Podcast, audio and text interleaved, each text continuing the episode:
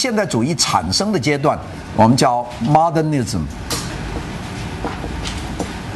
这个阶段，这个阶段构成的背景很多，然后再移到二战以后，就一九四十年代啊，从这个时间开始，到一九五十年代，到一九六十年代，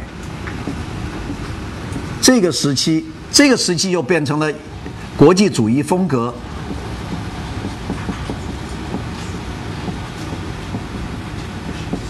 这下面有很多分支，我就不讲了，那边都写了有。这两个时代，这个它的背景是什么东西呢？这个背景是消费主义，消费主义，中产阶级社会，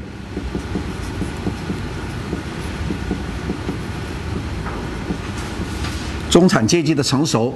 第三个就是城市化，这是个大背景，就是这个战后所。它的国际背景呢，就是冷战，冷战对峙，我们叫做 Cold War，就是两个阵营的对峙。当然还有科技发展，大概就是这么一个阶段。所以在这个阶段里面，它产生了几个很重要的元素啊，就国际主义。它的第一个特点就是国际风格。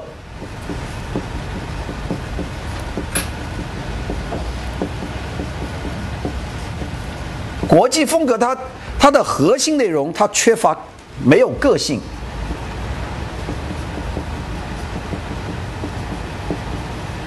无个性，它是肯定是没有个性。第二个是没有地方风格，没有地方性。你不管是哪个国家的，它这个设计都是都是一个样。所以它变成了一种缺乏个性的一种代表啊，并且是第三个是标准化。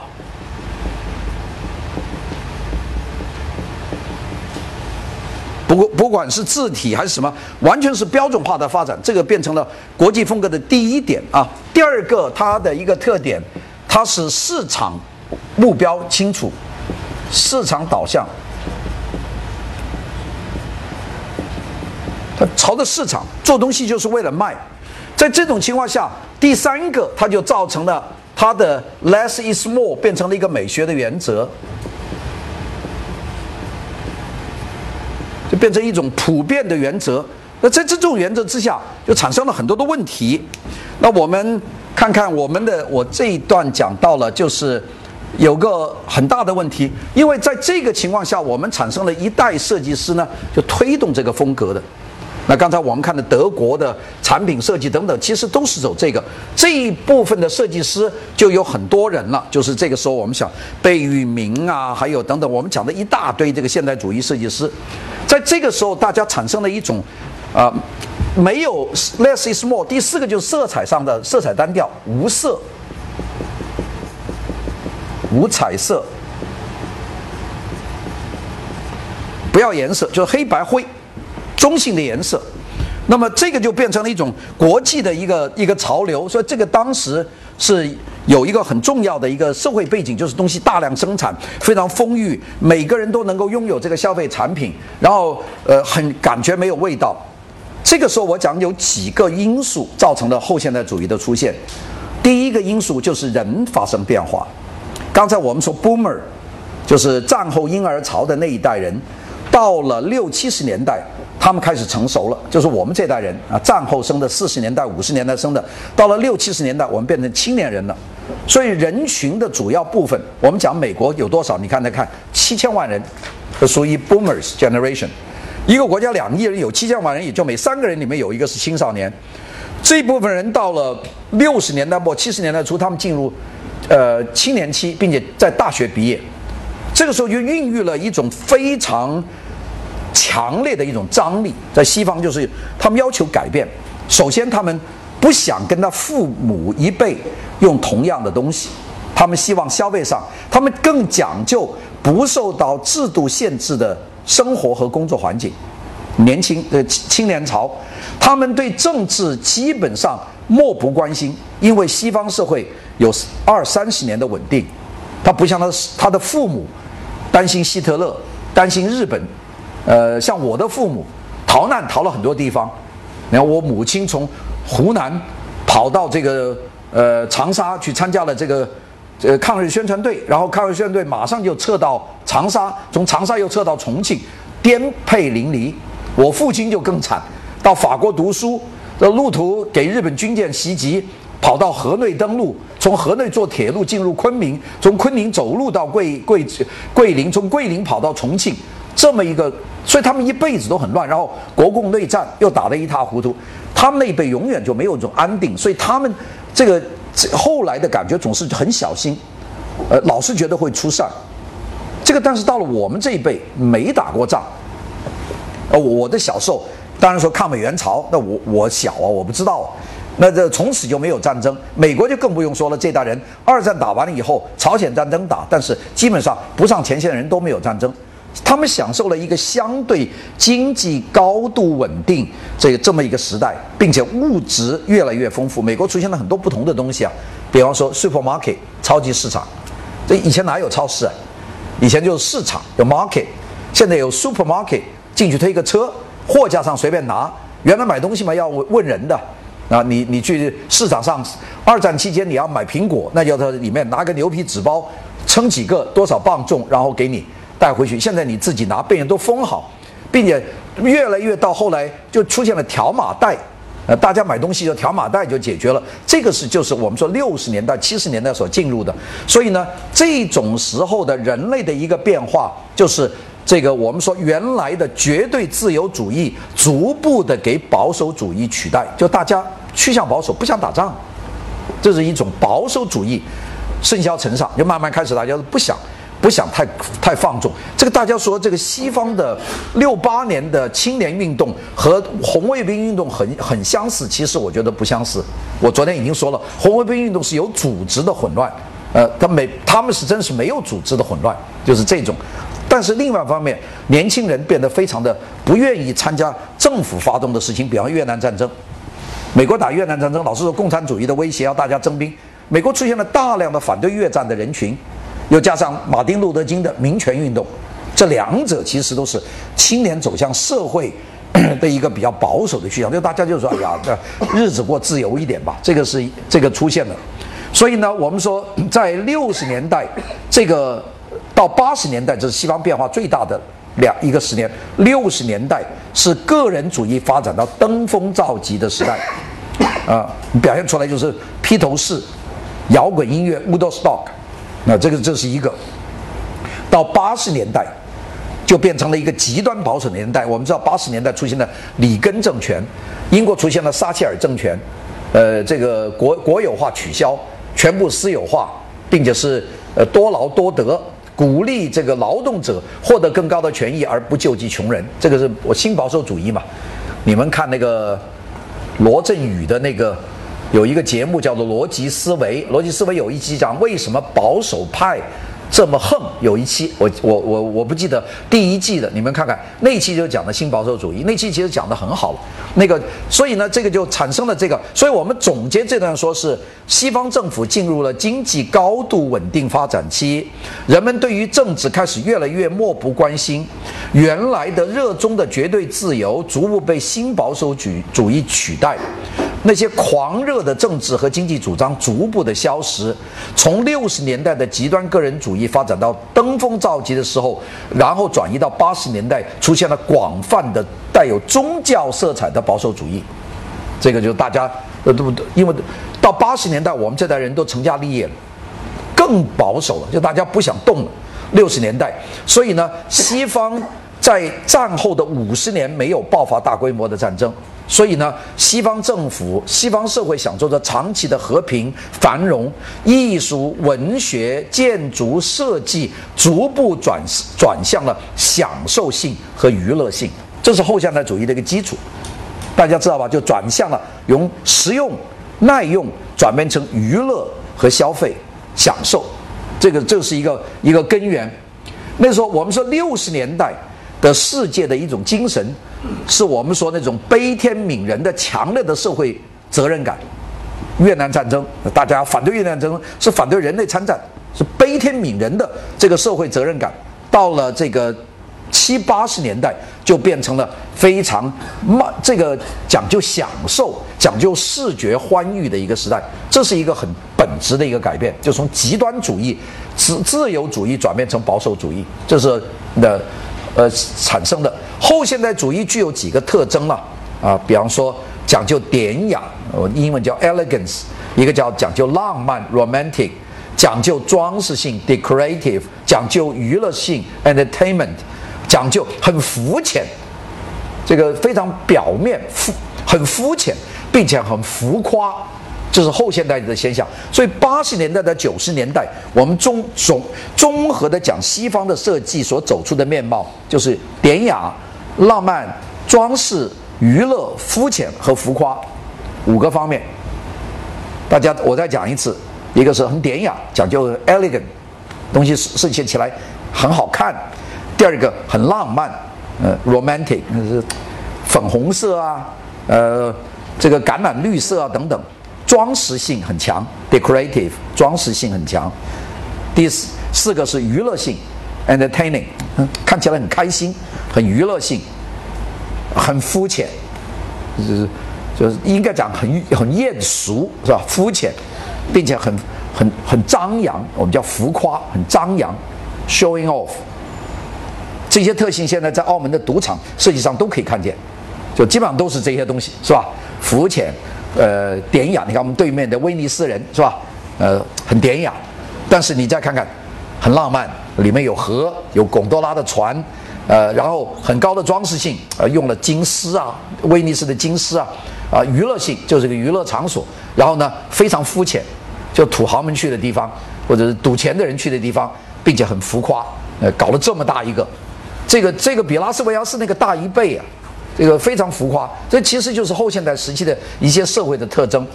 那么，最早提出这个后现代主义看法的呢，是罗伯特温丘利啊，Robert Venturi。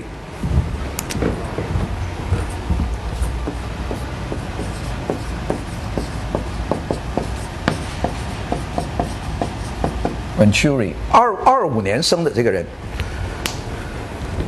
Rob Venturi，他在呃 U Penn 读书啊，U Penn 大家知道美国常春藤联盟 Ivy League 七个学校啊，这个其中一个是 University of Pennsylvania，叫宾夕法尼亚大学，我们叫 UP 啊，叫就是。这个学校是差不多培养了中国的最主要的第一代的这个建筑师。我们我们知道梁思成是这个学校毕业的，林徽因是这个学校毕业的，呃，童俊是这个学校毕业的，呃，吕念直吕吕彦直是这个学校毕业的。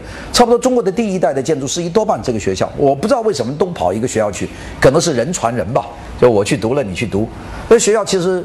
挺古老的一个学校，那个学校，并且很长的时间都不太强调这个现代设计。那当然，我们说后来出现一些优秀的学生，像陆陆毅康啊、陆康这样这样的人，呃，很少数。但这个学校学校是比较保守的。那么他就呃在读书的时候，当时他经常到那个我们知道宾夕法尼亚是在美国的这个中部，大家看看这个美国的地地图啊，很有趣。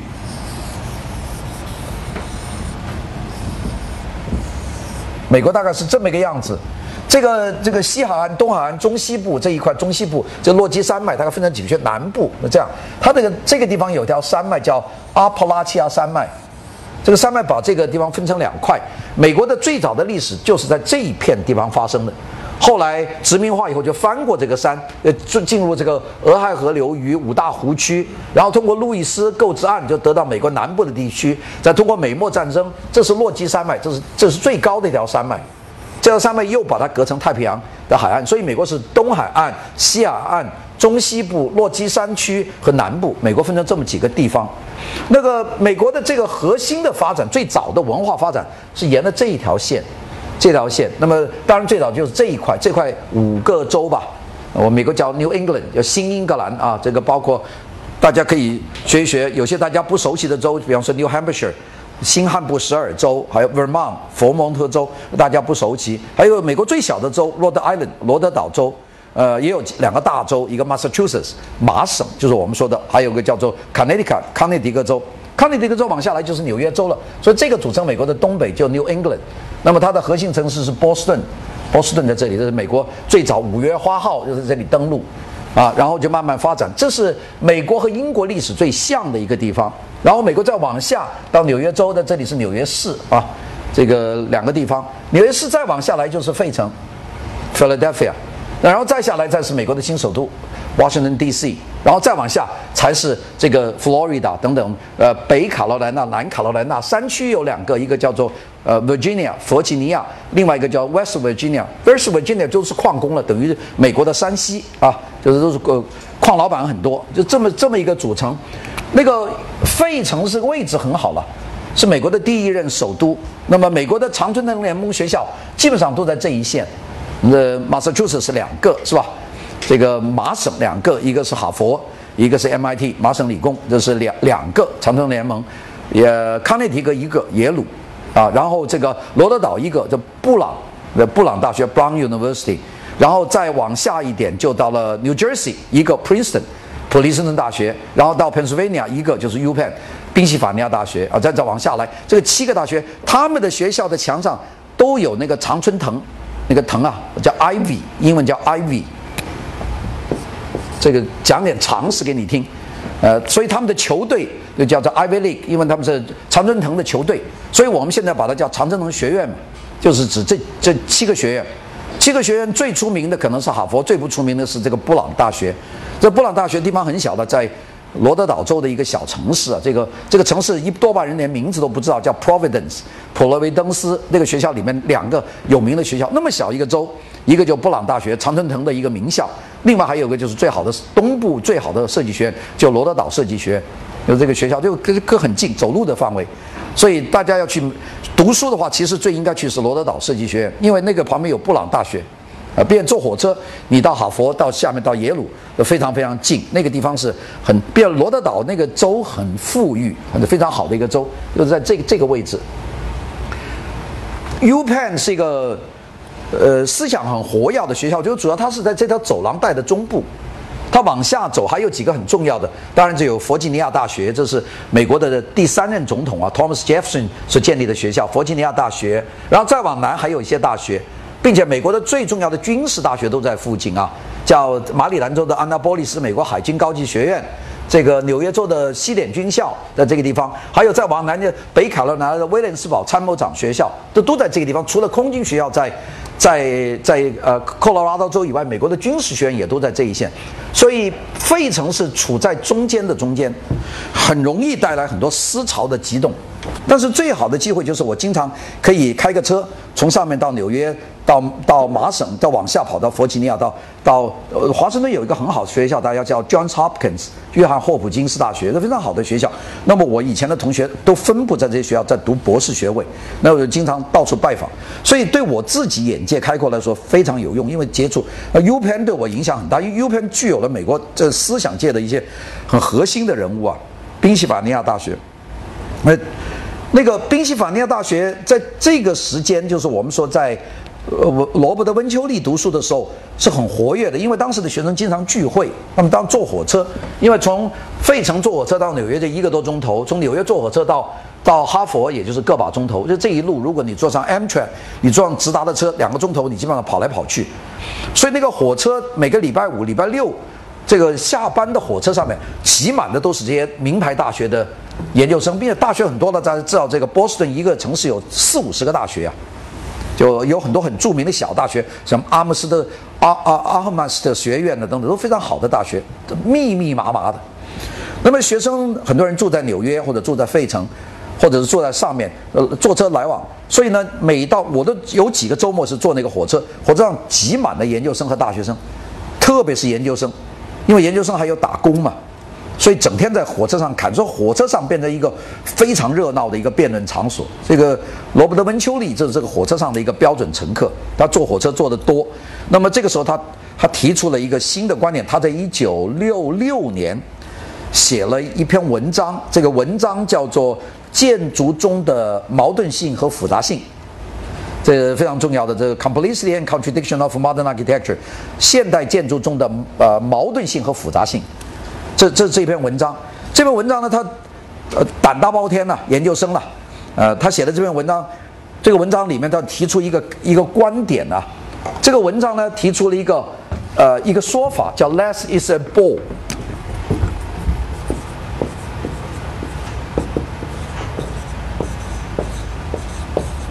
你看，就对着米斯潘多洛来的，因为当时全世界大家都提少则多，他来说 “less is a bore”，bore 就是 boring，就是繁琐啊，烦闷呐。这个你想，一个研究生，你敢挑战这个当时设计界为之为圣经的一个原则，你需要胆量啊。但他这个提出了几个东西，他说，也我们现在的这个设计非常的单调，没有个性。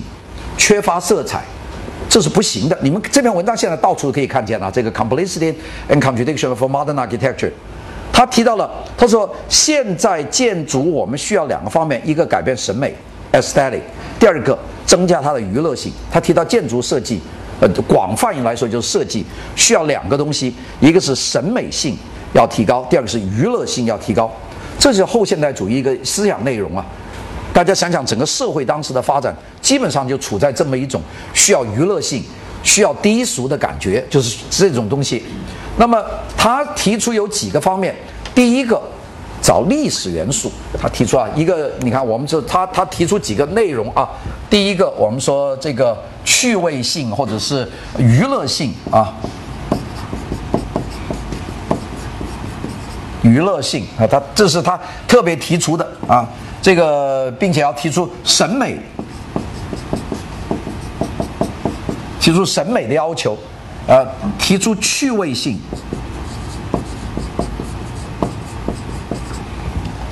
那怎么能够达到这些呢？它是有几个方法。第一个，历史元素的使用，历史风格，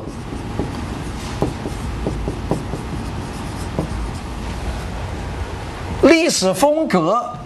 在这个里面根本没有地位，因为现代主义运动基本上是否定历史的，就不要用历史吧。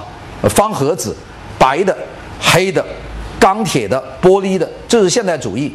他这个时候提出我们要用历史主义，并且他提出历史风格要在各科各派找，所以古希腊、古罗马等等这些都可以用来。呃，这第一个。第二个是他提出历史风格的使用要。很调侃，这是他的一个特点。调侃性，英文叫 wit，就是小聪明。啊，你别不严格的用，你完全做一个古希腊的，那叫古希腊复兴；做一个古罗马的，叫古古罗马复兴。你把希腊和文艺复兴的混杂的用，这就是调侃，就是其实开玩笑，有很很趣味性。第三个，特别色彩。色彩鲜艳，要用很多色彩。你看，我们这个叫没有色彩。他提出用色彩，这个东西没有个性。他提出历史风格，用调侃，这是有个性。所以他强调的是个性。这个在这个过程里面，他跟肯定是会推出另外一个，就是非同质化。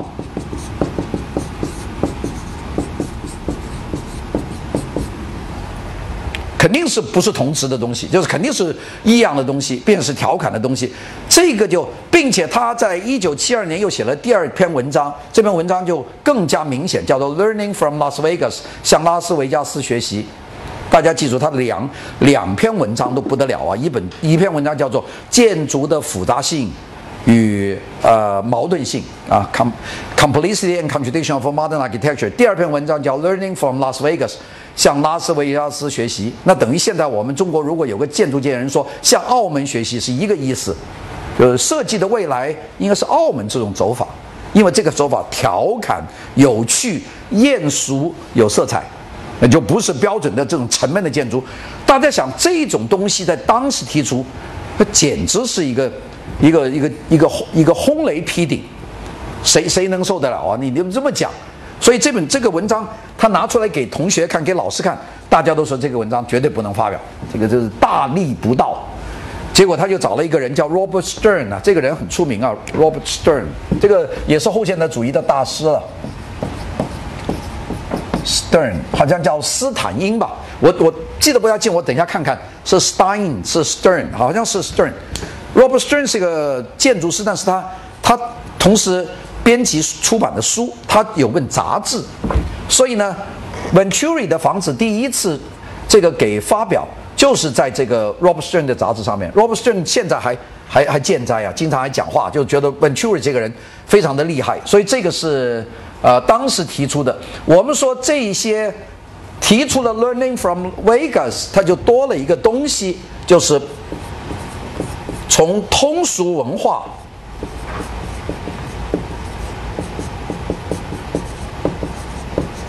从通俗文化，美国的通俗文化找到这个设计的动机，就很熟。大家知道，这个时期也是 Andy Warhol 出道的时候，Andy Warhol 也是熟啊，是吧？可口可乐的罐头。Camp Campbell Soup 的这个这个呃汤的罐头，这个其实是一样的。罗伯特温丘利的出道六六年和 Andy Warhol 在六十年代他大当红的时候，玛丽莲梦露的肖像、毛泽东的肖像拿来做丝网印，然后是复制的，其实跟他是同一个思潮的来源。不过那个表现出来就波普艺术，它表现出来就后现代主义的思潮，这个是一个很重要的。我们知道罗伯特温丘利在当时啊，他没有绝对没有可能找到人给他做项目。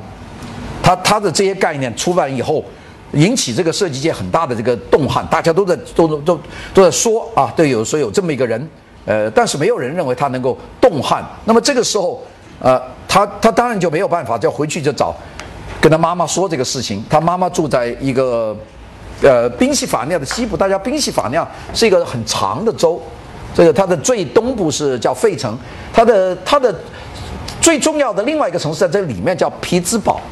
大家听过匹兹堡这个地方吗？原来是美国的钢铁之都，现在是整好了，没有钢铁了。他的家在这个 Chestnut Hill，在这个靠北部地方，挺偏僻的，就从费城开车去要开三四个钟头，挺远的一个地方。儿子读书，他说我我我有一个革命化的思想，但是没有人看得懂。他妈说那你讲来听听。他跟他妈讲，他妈听不懂，呃，讲了这一大堆，他妈说没搞懂。他就说：“那他妈说你到底要干嘛嘛？”他说：“我我需要做一个房子来证明我这个观念。”他妈说：“那这样吧，我家里还有点钱，呃，你妈的房子也旧了，你跟妈做一个吧。”所以这个妈总是很伟大的。这个妈反正听不懂。那妈，我的贷款，另外用的钱，你跟我妈做一个房子，你爱怎么弄怎么弄，你妈绝对不说。呃，他就做把这些用上去，他做一个一个房子。这个房子呢，其实是现代主义的这么一个房子啊，当中一个门，两边两个小窗户。两边有两翼，其实就是一个很现代的一个房子，很简单。他做完以后呢，他做了一个罗马山花在中间。这个这个就是好像古典复兴，但在开玩笑，他把这里切开了，就是开玩笑，并且把它涂涂成绿颜色。这个就是有名的温丘利住宅，这变成现代现后现代主义的第一栋住宅。他做完这个以后，大家说啊，这个房子太难看了。但是没有人能够否认，这个人设计的这个房子牵动了一场革命。因为这么多年以来，我们的设计都没有人用过颜色，用过古典的符号，用过这么调侃的方法。他是第一个用到了。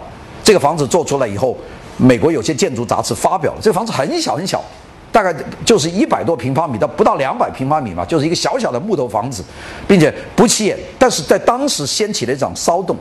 这样骚动呢，这个要很多人都注意到了，Robert Stern 注意到了，说这挺好。但 Robert Stern 没有能力再做其他的事情。最后他给当时的这个现代艺术博物馆的这个展览部的负责人，就是我们讲过的菲利普·约翰逊看见了。Philip Johnson 一看说这个了不得，这个是 Venturi House 啊。